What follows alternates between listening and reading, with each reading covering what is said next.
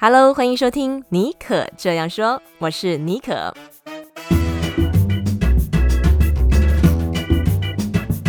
为你注满创意动能，你也可以这样说。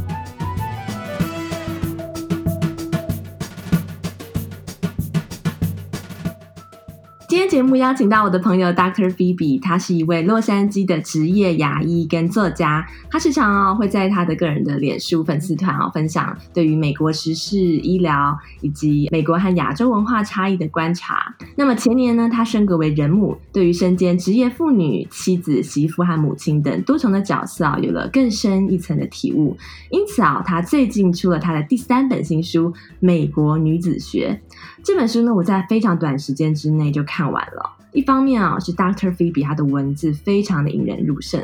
再来呢，是我自己本身居住在美国很久了，对于东西方女生啊，在面对家庭、事业还有自我所遇到的一些挣扎和挑战这方面的主题，一直都很有兴趣。那么，嗯，在把 Dr. Phoebe 介绍出来之前啊，先稍微快速讲一下我们是怎么认识的。其实我们是今年年初才认识的哦，但是算是那种就是一拍即合。曾经我们两个都在一家出版社出了第一本旅游书，都是天下杂志换日线的专栏作家。然后呢，Dr. Phoebe 也很喜欢四处旅游。两个人算是有蛮多共同点的，也因此很快就混熟了。然后呢，我觉得啊，因为 Dr. Phoebe 他小学毕业之后就来美国了，所以他对于美国文化有比较全面的了解，加上他本身是这个医学的 background，所以他对于一个议题啊，他的背景的资料搜集啊、分析，还有观点的切入，我觉得都很厉害。而且他的文字是那种让你哦会看了觉得笑中带泪、幽默讽刺，然后又不失温暖的风格。看完会让你有一种啊、原来是这样被懂得的感觉。今天特别邀请 Dr. Baby 来节目中跟大家聊聊他的新书《美国女子学》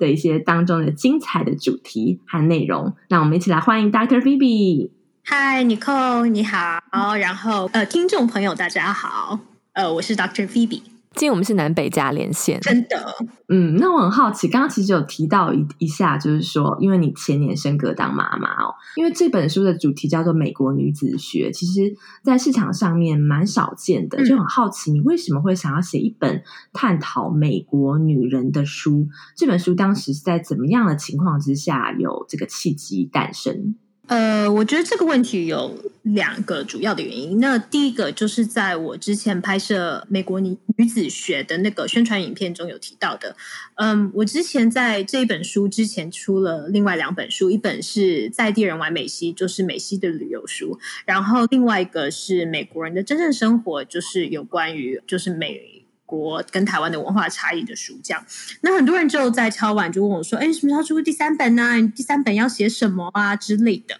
那其实从牙医作家，然后现在变成母亲，那我最近这几年来发现，最困难的关卡，往往不是像读书考试那样子，就是你努力以后就会有一定程度的回报。我觉得，其实女人挣扎的很多议题是，很多时候是无解。然后，不管说是我书里面讲到的不孕啊、流产啊、性骚扰、关系不平等啊等等等等的，他都没有一个 SOP 说教你怎么面对。那我觉得，嗯，就是我们身为女人，就是往往花了很多时间来学习一项谋生的技能。以我自己来说，就是我花了很多年去念书，然后练，然后才可以当牙医。呃，可是，在面对这些。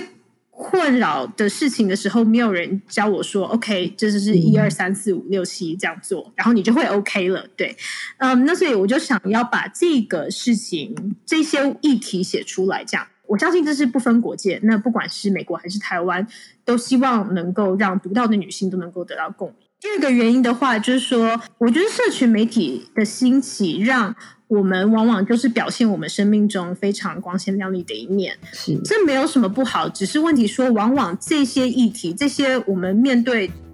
的挣扎，就会浮下水面，就会变成我们可能呃姐妹中间讲的那种悄悄话或者耳语之类的。那甚至在面对这些问题的时候，我们就会开始有一些想法，觉得说，嗯，是不是我有什么问题？为什么大家看起来都那么快乐？还是是不是我？都是我的错？是不是因为我做了什么事情才导致我今天这样？或者是说，哦，好像别人都过得很好？那我觉得这样子呃不正确，而且是很负面的观点，往往就会让我们把自己孤立起来，这样子就会是一个恶性循环，说更难从这些已经够难的问题里面或是挣扎里面走出来。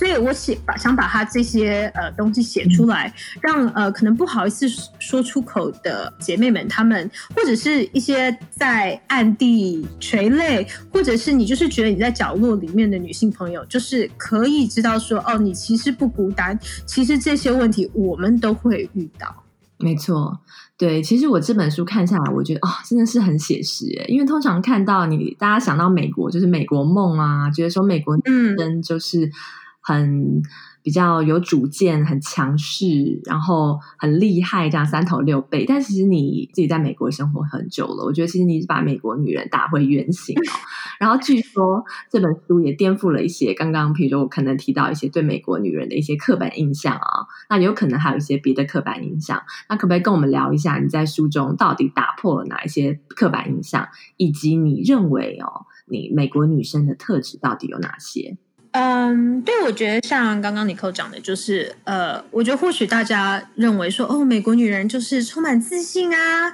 尤其在加州，就是阳光爽朗的穿着比基尼跑来跑去啊，很做自己啦，然后提倡什么女权，走的很前卫这样子。嗯，但是呃，我书中有提到一个数据，就是说其实根据呃美国的 Mayo Clinic，它是一个非常知名的。医学权威这样子，那他们有一个资料就显示出呢，呃，美国女性她在罹患忧郁症的比例其实是男性的两倍之高，又以呃二十五岁到四十岁的女性最多，就是我现在这个年龄层的，you know，呃，那我就发现说，哎，其实他们的烦恼不比台湾女人来的少，然后很多的议题其实。是重叠的。我书里面有到一个呃非常优秀的大龄医师女子，这样，那她就是因为事业非常的成功，嗯、但是呃被家人逼婚或是要去相亲，可是介绍给她的对象都是不是很处得来啊，或者是说就会被她的非常光鲜亮丽的履历表给吓跑啦，嗯、或是觉得她太优秀啦，然后就拒绝她了。对啊，其实这些。这些不一定是你在呃，在我们想到美国女人的时候，你一定会想到这些问题。但是我觉得，嗯，在我心目中，美国女人的特质，她是不优雅也可以很美丽。好，我知道这样讲，那个护肤乳的广告词，等一下产品又拿出来了，you know。但是我重点是说，就是他们虽然说，就是有时候披头散发，不是那么优雅，但是他们在努力追求自己的幸福快乐的同时呢，我觉得。那样子不优雅的状态才是最真挚，然后也觉得最可爱的。对，嗯，的确，我觉得美国女人哦，嗯、呃，可能美国人 in general 都有比较有这样的特质吧，就是说比较勇于去追求自己所要的。嗯、那我觉得美国女生，在我我自己看到，美国女生又有这样子的特质，的确就是说，认为该是他们的，他们就会努力去争取，就算也许呈现出来的你会满头包，但是其实就像你刚刚讲，真的是不优雅，但是。也是很勇于去追求自己所要面对的这些这些挑战，而且，呃，也很可爱哦，在这些过程当中，满头包的过程。然后，另外书中还有一个很大的篇章是提到美国和台湾或是亚洲女女人，他们在面对呃人生当中的三大课题。爱情、家庭和事业三方面时候的一些态度跟处理方式。那在这个方面啊，因为你嗯，其实从小学毕业就来美国了，在美国念书又工作，然后也居住了很多地方，像是有纽约、嗯，加州的旧金山湾区，跟现在是在洛杉矶定居。等于是说，美国最主要主要城市你都跑了一圈。这么多年来你，你你这样的观察下来，你觉得，哎，美国和台湾女人在这三方面有什么呃异同差异之处吗？我觉得台湾女性，我们先讲台湾的好了。我觉得台湾女性她们就是好像被生下来之后就有一个非常标准人生的 SOP，就是说，OK，你从小念用功念书，对不对？然后这过程中就不可以交男朋友，对。嗯、然后呃，毕业以后找个好工作。啊，毕业的时候就要赶快交男朋友，然后赶快结婚生子，这样。那今天好了，我们就假设说，在经历波折或者是非常一帆风顺、嗯、，whatever，就是都顺利结婚生子之后呢，开始这个爱情、事业跟家庭这个三角习题的时候呢，我觉得在今天这样台湾的物价和房价杯长的时候，其实很多的家庭都是需要双薪，就是夫妻都一起需要工作这样子，大部分就会出动祖父母来帮忙隔代教养，you know，又不知道为什么就。通常刚好都是女生 娘家的那一方，好像比较容易是来帮忙的。这样可能就是大部分的女性都觉得，哦，对了，就是像自己的爸妈这样比较好沟通啊，什么之类的。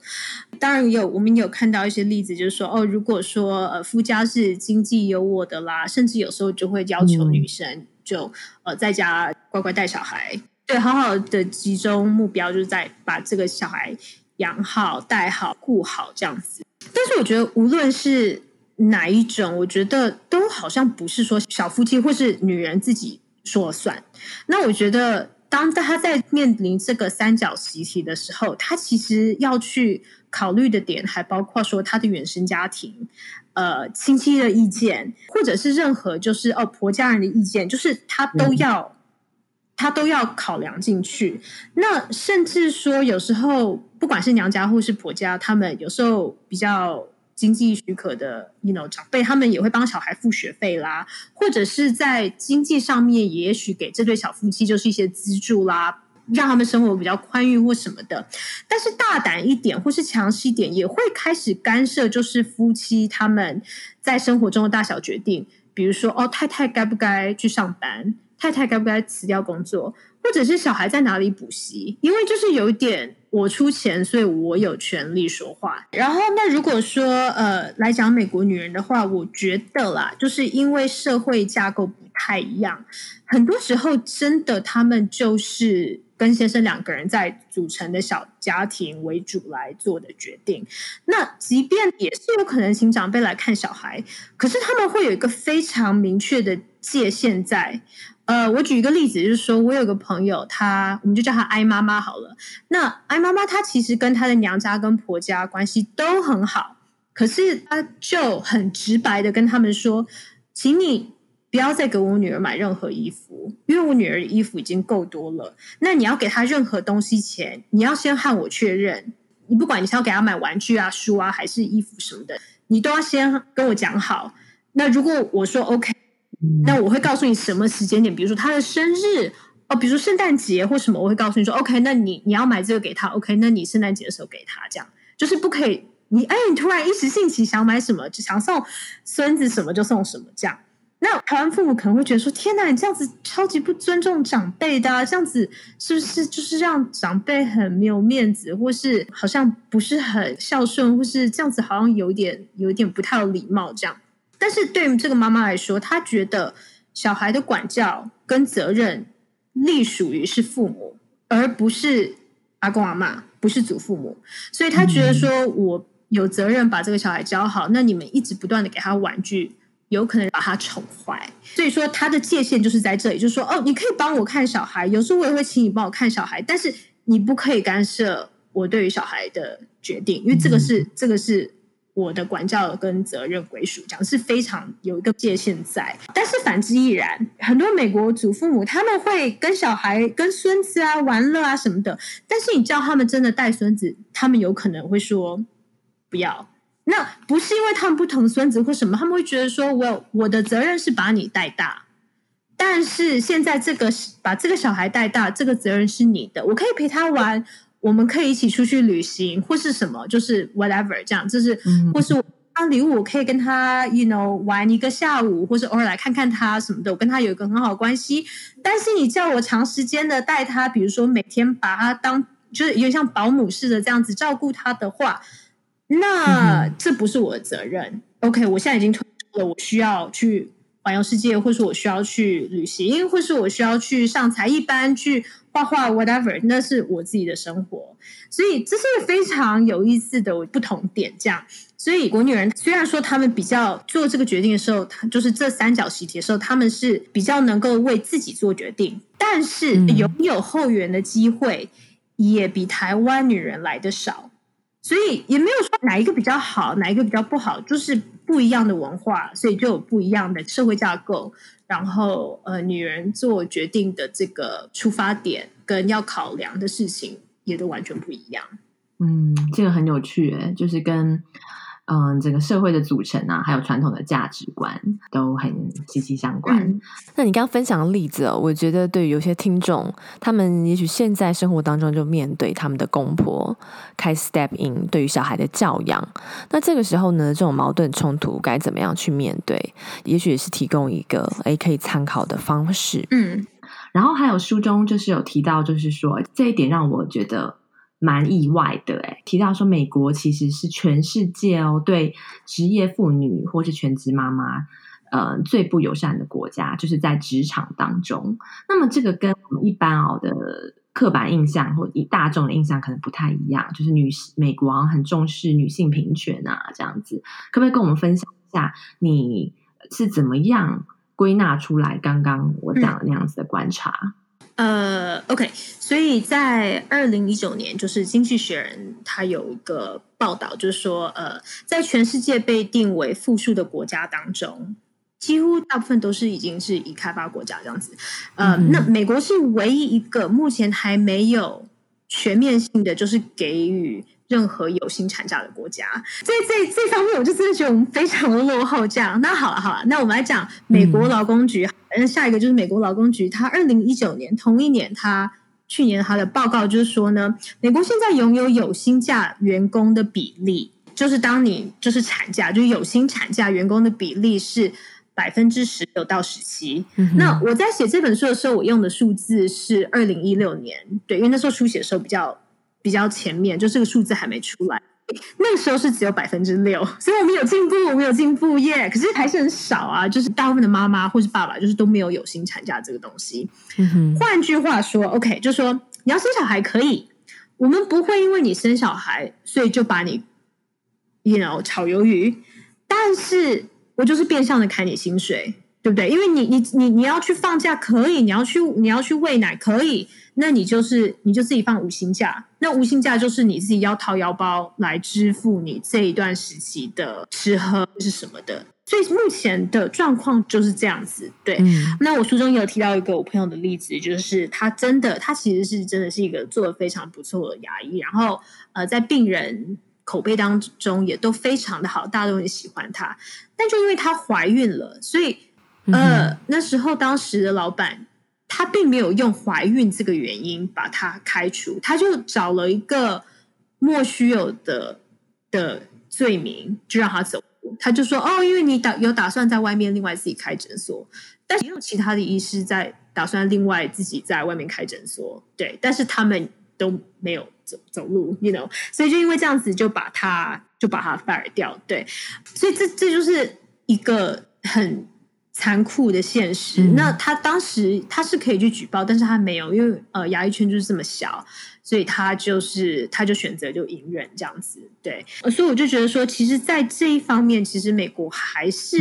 走的比较后面一点。对，那甚至说，在小孩生出来以后嘛，我觉得很有意思的有一个数据，它就显示出大概有百分之七十五就觉得说，哦，如果你有小孩的话，那女人最好当。全职的家庭主妇或者兼职的妈妈，意思就是说，女人最好退居到幕后去照顾小孩。百分之七十五，今天走在路上看到四个人就三个人这样觉得，这超高的。好，可是同样的问题，我们来问说，哦，那如果对爸爸来说呢？那只有百分之二十五的人觉得爸爸应该要暂缓事业来陪伴小孩长大。嗯，所以我觉得，就说整体来讲，就是这是社会的期待。只要你是女人，你有小孩，你就应该稍微把事业缓一缓，这样，这是一个，这是一个整体来说大家的对女女女性的这个 expectation 或者期待这样子。Oh. 呃，所以我觉得女人一旦在美国就是选择结婚生子，她就必须在工作上面做取舍。Mm hmm. 那也就是跟我们刚刚讲到那个三角习题有关系，就说爱情、呃，事业跟家庭，你不可能。百分之一百全部，你势必要舍一点点，然后得一点点。就是那到底该舍哪边，该得哪边？呃，就是见仁见智这样。嗯，就算今天母亲决定回到职场好了，今天小孩在学校发生什么事情啊？家里面有没有饭菜啦？这种呃无酬的劳力 或是无酬的家务。大部分也都落在女人的身上，所以我觉得这就是一个怎么讲，就是一个现实面，就是美国的现实面这样。这方面其实跟台湾蛮类似的。对于父母在教养上面、责任上面的一个期待值，还是认为女生要负比较多的责任哈？对，对我我感觉是这样。但是当然，呃，当然一方面我也在想说，为什么会有这样子的落差？也许就是美美国，因为美国是真的很大。虽然说我们大部分听到的声音，可能就是。呃，好像走比较前卫的，或是一些比较怎么讲？不管说来自于西西湖啦，或是纽约啊这些大城市的女性，她们对自己的啊或思维，好像就是我们听到的比较多是这样。但是，但是其实美国也是有很多地方是非常保守的。我们看这次选举就知道，对啊，就是就是现在是非常两极化的一个。嗯、所以，也许是因为这个原因，所以其实。呃，虽然有少部分的，也许女性是走在非常前面，但是整体来说，很多美国女性还是还是在 we're not there，就是我感觉，就是我们还没有走到我们想要的那么前面。对，嗯，是的确，那这就很有趣。我们刚刚提到，从这个走入婚姻之前，面对爱情、事业，然后还有结婚之后啊，这个身为职业妇女、全职妈妈的 struggle，然后现在就提到说，哎。那小孩子呃长大之后啊，他们在社会上面的发展，这个也很有趣。就是说，你书里面有提到，然后我自己的观察也是这样哦。就是说，像我们很多亚洲啊、台湾在的小孩子，在美国的社会，通常就觉得说，哦，就是好学生啊，乖乖牌啊，但是却普遍好像比较。缺乏自信，那就是我觉得这个哈，是不是就是跟就是在呃育儿上面的方式，是不是有什么差异？就是就你认为，就是美国和亚裔的妈妈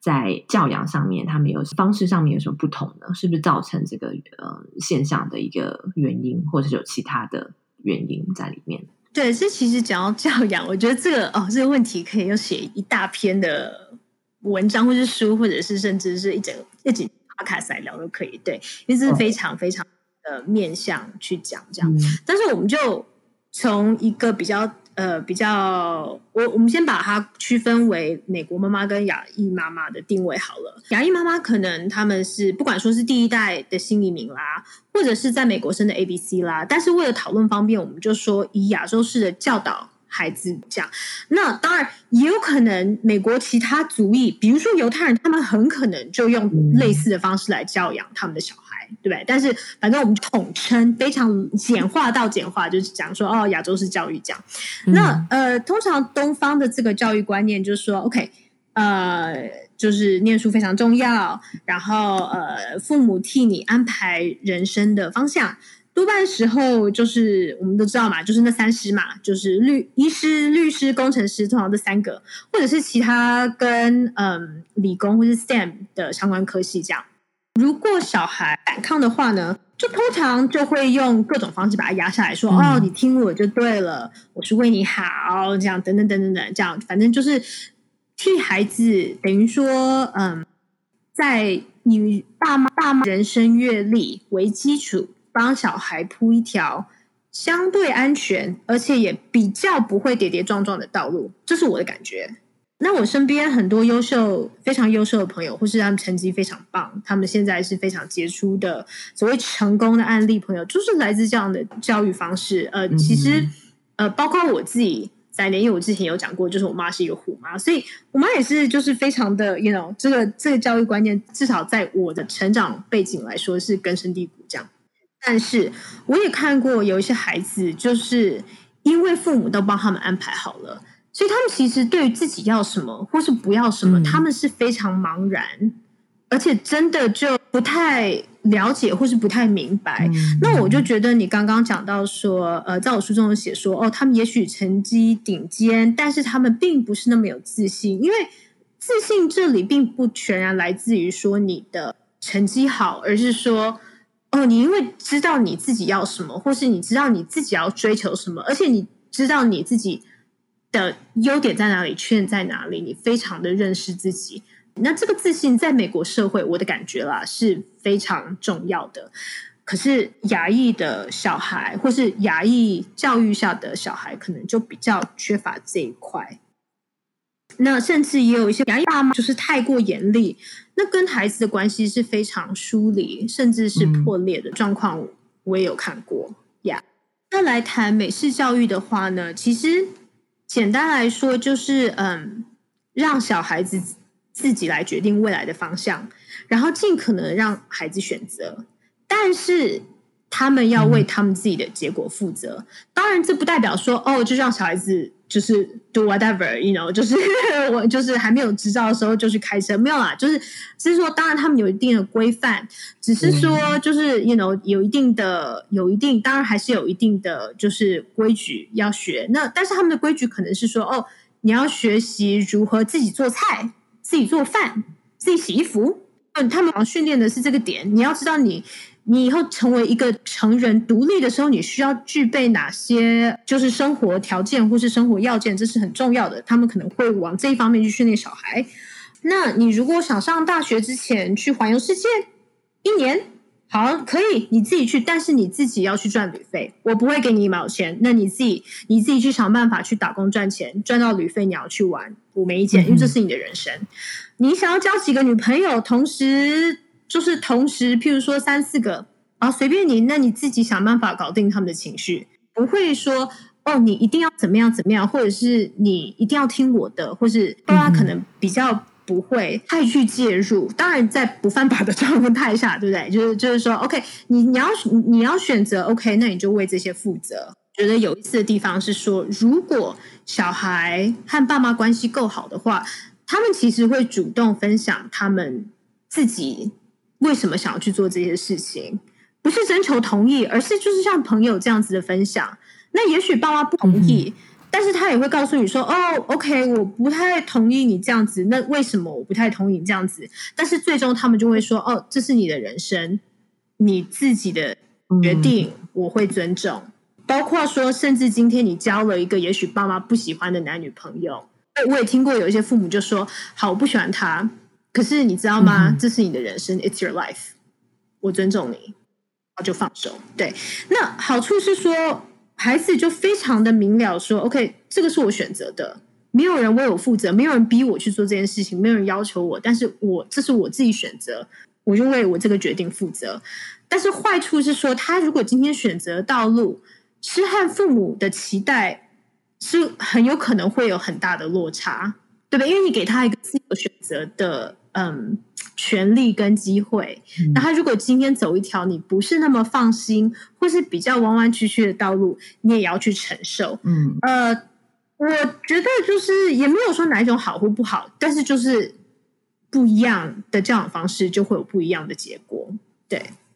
而且你刚刚分享那个，我觉得很有趣，因为我自己是比较大了才来美国，在我自己青少年成长阶段的时候，我我也是完全是亚洲式的，所以对于美式的教养方式是没有太多了解。嗯、那你刚刚提到有一个我觉得蛮很有趣的一点是说，美国父母的心脏感觉好像比较大，就是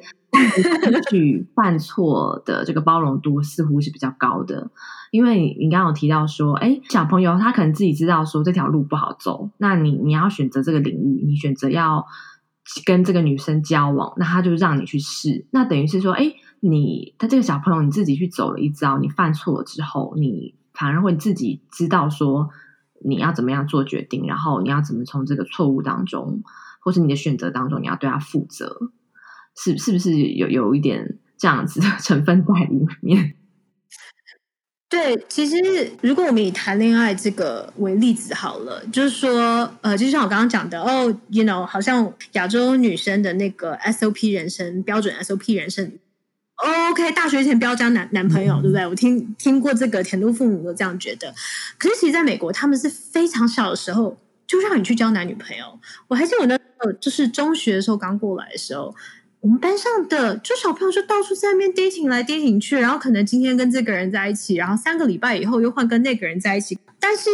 父母也不会特别介入，甚至他们也都会就是非常大方说哦，OK，我就来认识你交的这个男朋友或女朋友或什么的，怎么讲？他我觉得他们就是哦，就是知道这些纯纯的爱就是会这样，对，但是他们也知道说这些不会真的最后开花结果，对，就是十三岁的小孩子在那边小情小爱，你觉得会走到最后就很少啊，对啊。当然，我相信就是现在他们也许会教说哦，怎么保护自己啦，要界限应该尺度要到哪里，什么？也许不同的父母他们会对于这样这方面有不同的考量，或是不同的尺度，然后跟小孩子沟通。但是我觉得有意思的是说，就是 overall 他们都知道说对。就是谈恋爱就从小就去谈，而不是像你突然成人了，嗯、或是已经大学毕业了，OK，你现在再去点，你现在再去这样。他们当然也知道，哦，你会中间就会难过啦，会就说，哦，今天他跟我分手，我很难过啦。但是你怎么去处理这个难过的情绪？那他就觉得这是你需要学的一个功课。很少听到就是美国家长说，哦，你。不可以交男女朋友或什么的，他会说 OK，那但是你要交可以，但是你其他的东西都要弄好。嗯，你如果可以为你自己负责的话，那就去。这是一个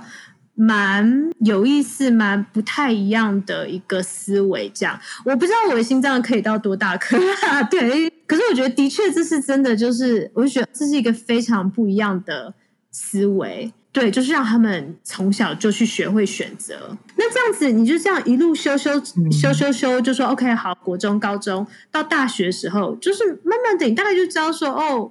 我，you know，谈恋爱的时候，以前我犯了什么错，好，我现在不要再去犯。等于说，他们可能学这些东西就比较早一点，而不是说突然就把你丢进去，然后说 OK OK，好，你现在大学毕业了，赶快赶快赶快找一个，然后赶快赶快交一任就赶快定下来，这样。对，就不太一样，真的很不一样的这个呃教养方式造成的 dating 文化。最后，嗯、嗯、我很想要讨论一个部分，是在书中总共有四个篇章啊。第四个篇章是谈到一些比较姐妹悄悄话的一个主题，像是有冻卵、代理孕母、人工受。这个的话，我真的是嗯，很少有书会有一个那么全面的篇章来讨论这个议题，因为真的是比较私密隐私的一个话题。但是我个人的观察是啊，美国女人在这方面好像比较 open 一点，似乎比较没有那么呃难以启齿，愿意跟亲朋好友吐露这一些私密的话题。然后你其实你你也很勇敢，在书里面也分享了你个人嗯、呃、的遭遇，可不可以跟我们谈一下？就是说，哎，你在美国嗯、呃、的这样子经历过这些、嗯、呃挑战，你你怎么样看美国女生她遇到这个课题所呈现的态度，跟台湾女生是一样的吗？从两个方面来聊，第一个就是说，对美国女性来讲，在面对这个问题的时候，就是说生小孩这件事情。真的就比较是非常私密的，就是夫妻之间的决定。可是我发现，就是台湾女性就说，生小孩不是只是女性跟丈夫一起做决定，很多时候她是背负着夫家娘家的压力，对，然后甚至就是。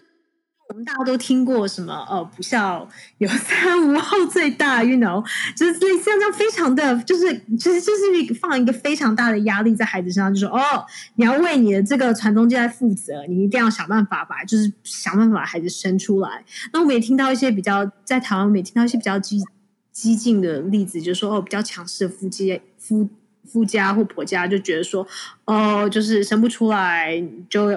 要休妻啊，或什么的，或是要接受亲友之间的冷言冷语啦。然后哪一天如果真的顺利生下来，屁之间就母凭子贵，就真的有点像在看那种就是《如懿传》还是《甄嬛传》那种感觉，还是《延禧攻略》whatever，你有这种宫斗剧的那种讲，就女人的价值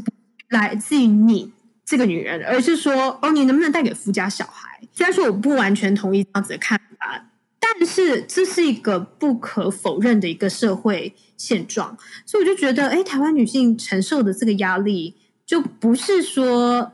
哦两个人想要小孩，而是说哦你可能还要去顾及身边亲友。嗯、那我觉得这个又比女美国女性辛苦一些，我觉得难以启齿这个部分。两个文化都有，就是我在上一本书，呃，美国人的真正生活里面有聊到，就说美国人其实非常的注重隐私。今天如果你去参加一个 party，或是你就是在一般跟别人闲聊的话，如果他没有对方没有直接开口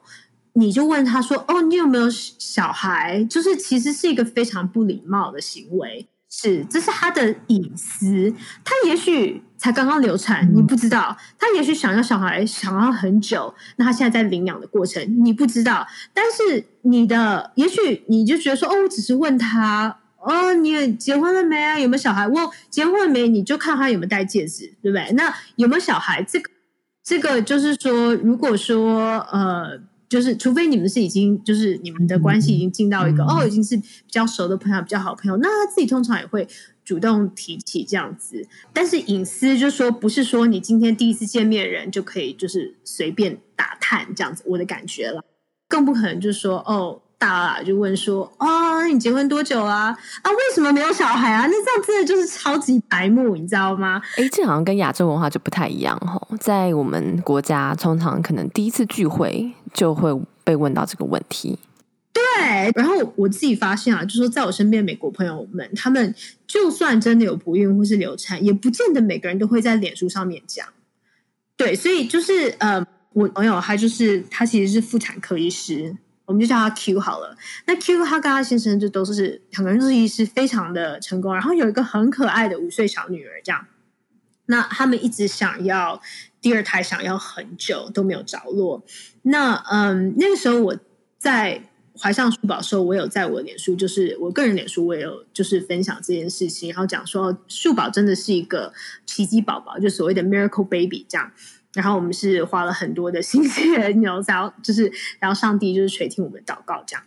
但是他是因为看到我的 po 文，然后他就私讯我，然后就跟我讲说：“哎、嗯，你是在哪里做的？”想要就是问我，就是说哦，有关于不孕症诊诊所啦，打听这些资料。然后他就跟我分享说，其实因为他是妇产科医师，所以他更无法轻易的把这件事情跟别人讲，嗯、因为他是一个。那妇产科医师他是有一个专业的形象要顾，然后要维护，就是说呃病人对医师的信任。可是他每天他从早到晚，他就是在照小孩的超音波，对不对？他就是在帮人家接生，那他就是在面对一个又一个的，然后要不停的跟病人恭喜，就说哦，congratulations，不管是生出来还是刚怀孕啊什么的。可是他自己心里其实是非常非常的煎熬，那他也没有办法跟同事讲，就。刚讲的这些原因嘛，那朋友可能就也觉得有点尴尬，所以我呃最近在看一本书，叫做呃 Bound，英文叫做 Boundary，它其实已经有点老，有点年纪的书这样，然后中文好像翻成过犹不及，就如何建立你的心理界限。它是在当时纽约时报就是畅销书排行榜上面的蝉联冠军，然后现在已经卖超过五百万本这样。它是有两个那个心理博士来心理学博士来写的。那他就讲到说，就是其实面对困境的时候，他们往往很多时候是没有办法靠意志力或是自己的力量走出来。那当自己感到被孤立的时候，你反而更难去分享，然后更难去面对这些问题。那唯一能够帮助他们走过去，真的就是要想办法找到自己可以信任的对象，然后把他们这些困难跟挣扎分享出去，这样。所以我就觉得说，就是身为过来人了，我的感觉是，我知道讲出来是很难很难的事情，可是也是借由当你愿意分享出去的时候，你会发现说，哦，其实你不是唯一一个，然后你自己的那些压力，是你自己的那种孤立感，也会慢慢慢慢减少。所以我觉得这是一个关键。嗯哼，等于是你在分享过程当中，你也。打开了你的心房，把这件事情，你不把它当成一个是一件难以启齿的事了，你的态度也改变了，反而是一个疗愈的过程，有可能哈。嗯，对，这个部分的，嗯，我觉得很有勇气，而且看了之后，对于就是说身边有些朋友也是遇到这样子的困难，我觉得大家嗯可以。嗯，特别针对书中的这个部分，如果你想遇到这样子的难题，你也可以把这本《美国女子学》买回来看。我觉得当中很多部分的个案都可以让你觉得，哦，你不是孤单的，很多人都跟你一样遇到同样的状况，该怎么面对？那在今今天的节目最后啊，就很想来谈一下，就是说，哎，这本书的创作的背景，还有你是怎么把这本书写出来的？因为这两年你还多了一个妈妈的身份哦。然后这本书听说很多时候是在趁孩子晚上入睡的时候，你就大概花两个多小时写，就是这种零碎时间把它写出来的。嗯、那我们就很好奇啊，因为其实你前面第一本书跟第二本书，你那个时候还是全职牙医。也是就是一个斜杠当作家，就是很好奇说，那你的时间管理术是什么？然后，如果现在有些朋友啊，也对于文字创作有兴趣，要怎么样？哎，可以这样子高效率的进行文字创作呢？对我，就是说我自己也有面临到三角习题的这个问题，就是 哎，就是啊，爱情、家庭跟。事业，right？那嗯，所以我也必须很老实的说，就是我并没有，并不是一个女超人或什么的，我也没有是说超人法的时间时间管理或什么的。其实我因为数保关系，所以我有把之前就是过去有全职工作的状态改为 part time 兼职这样。那我和先生就是在美国也是没有后援的状态，我们娘家跟婆家都不在洛杉矶，然后也没有请保姆，所以真的就是。我在看诊的时候，他就在家工作；然后他他去诊所上班的时候，那我就在家看小孩。这样就是我们就是我们两个这样。那这本书大部分是趁平日里，就是趁树宝其实睡午觉的时候写出来。嗯，是先睡午觉，对，睡午觉。那在诊所上班的时候就。当然就是看病人啊，对啊。那那在家里的时间，真的就是陪小孩的屎尿屁打转，这样就换尿布啦、清鼻屎啦，就是不要让他去玩马桶里面的水啦之类的，这样子就追着他跑。他在一岁之前睡两次午觉，到现在一次午觉，只要是我我睡眠还 OK，就是没有睡眠不足的时候，我就会拿来写稿或更新粉丝页。然后就像你刚刚讲的，就是呃，大概。通常就是两到三个小时时间。那我目前真的就只是一个礼拜产出两到三篇的文章，包括就是定期公稿给呃《天下杂志》换日线的专栏啊，或是草根印象力的专栏啦、啊。这样我没有很就说哦，每天一定要写哪，没有那么精细到说每天都给自己说哦，你要写这个这个这个。我每个月的时候就会把题材列出来，然后一个月就是固定要我自己写大概。八到十篇左右的文章，那像这个月我就比较少，因为这个月我同时在修就是牙医要进修课程，这样，所以可能就八篇。常没有就是其他因素的时候，就一个月就十篇。然后内容方面就是就是可能文化跟旅游各占一半这样。然后一个礼拜我就挑两到三篇来写。如果在写书的话，就固定呃，可能每个礼拜就是其中一篇就供给书里面的内容，因为我没有办法完全就说。闭关来只写一个题材，这样、嗯、我就可能会爆炸，或是对，所以我就是对我就是尽量的 diversify，就是说哦，好像每天都不太一样的角度去写一个文章，或是不一样的创作方式，这样就觉得在题材上面都是新鲜的，就是这是我目前只能供应这样子的时间，所以这样现在的创作量就是对我目前状态是。不会太累，但是也不会太松散的平衡点，这样。哦，我觉得听起来已经很厉害了。哎，等于是你要很快可以进入这个状况，就是这两个小时的时间，不只能说哎，先打混摸鱼半个小时，嗯，列好要写的主题，然后到那个时间，嗯就真的坐下来进入那个状况。就是也是给很多听众啊，还有说哎，很好奇要怎么样斜杠的呃人一些参考的方式啊。今天的节目我觉得很精彩。内容非常的充实，也是我们节目当中比较少探讨的一些女性的私密的话题。那么，呃，我们本身都是女生，我觉得这些话题也是只有我们女生才能够了解。这本书我觉得要一定要支持一下，很特别的这个主题，而且很深入的去剖析台湾女生跟美国女生会遇到的很多生命中的议题。那我们今天谢谢 Dr. Phoebe 抽空来跟我们分享她的这本新书和她生命当中的很多面向的历程。谢谢，谢谢尼克，谢谢大家。啊！如果你听完今天的节目有些感想啊，或是有些想法，想要一吐为快的话，都非常欢迎你留言给我。那可以到脸书或者是 Instagram 上面搜寻“矽谷 Bonjour S J B O N J O U R”。那么我也要请大家到 Apple Podcast 帮我打星留言。嗯，你们的留言啊，还有打星，对我来说都是一个非常非常大的支持。再次谢谢你们的收听，我们下次再见，拜拜。